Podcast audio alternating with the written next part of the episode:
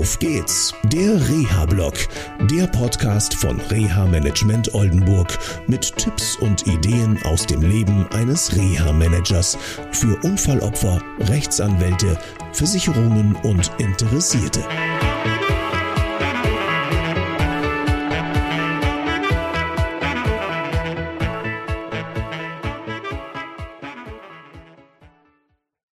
Schön, dass ihr wieder dabei seid und ähm, heute geht's um die Teilhabe am Arbeitsleben. Seit einiger Zeit begleite ich das Opfer eines Geisterfahrers. Und ähm, das ist ein ganz, ganz schwerer Unfall ähm, gewesen. Und ähm, seinerzeit haben viele schon gesagt, Mann, äh, der Mann läuft so langsam auf die 50 zu und ähm, das wäre doch lieber ein Pflegefall.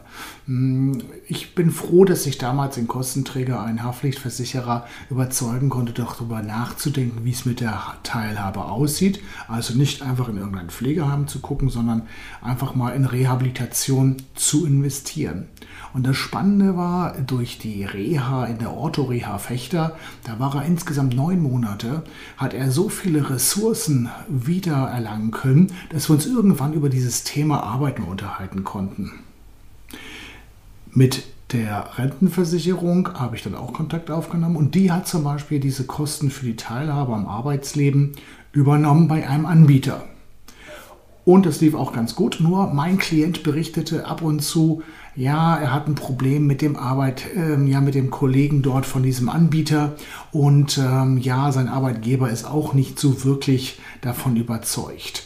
Da hätte es auch schon so einige Konflikte gegeben.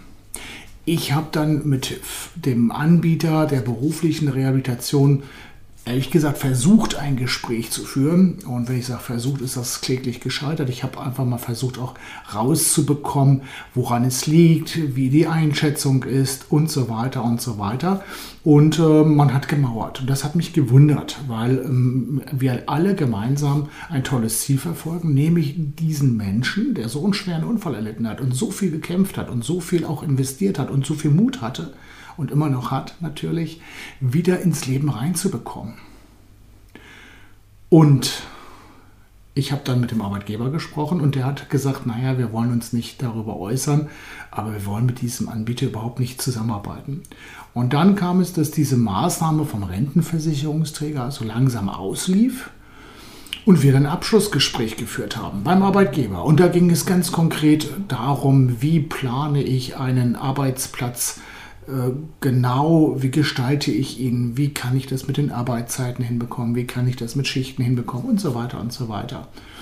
Und dieser Anbieter hat sich ehrlich gesagt da nicht mit Ruhm bekleckert, sondern hat nur gesagt, ja, ich gebe Ihnen drei Adressen, da können Sie sich ja hinwenden zum Arbeitgeber und dann schauen Sie mal. Wir haben das natürlich ein bisschen anders gemacht. Ich habe mich mit dem Arbeitgeber kurzgeschlossen. Wir haben aus unserem Netzwerk jemanden beigezogen, sozusagen, um konkret den Arbeitsplatz zu gestalten, den Arbeitgeber zu unterstützen.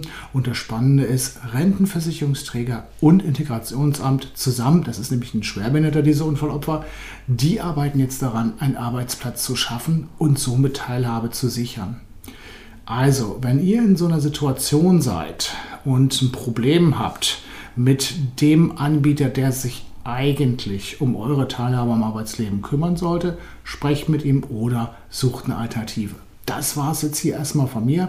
Ich wünsche euch noch eine schöne Zeit. Bleibt gesund. Bis dann. Tschüss.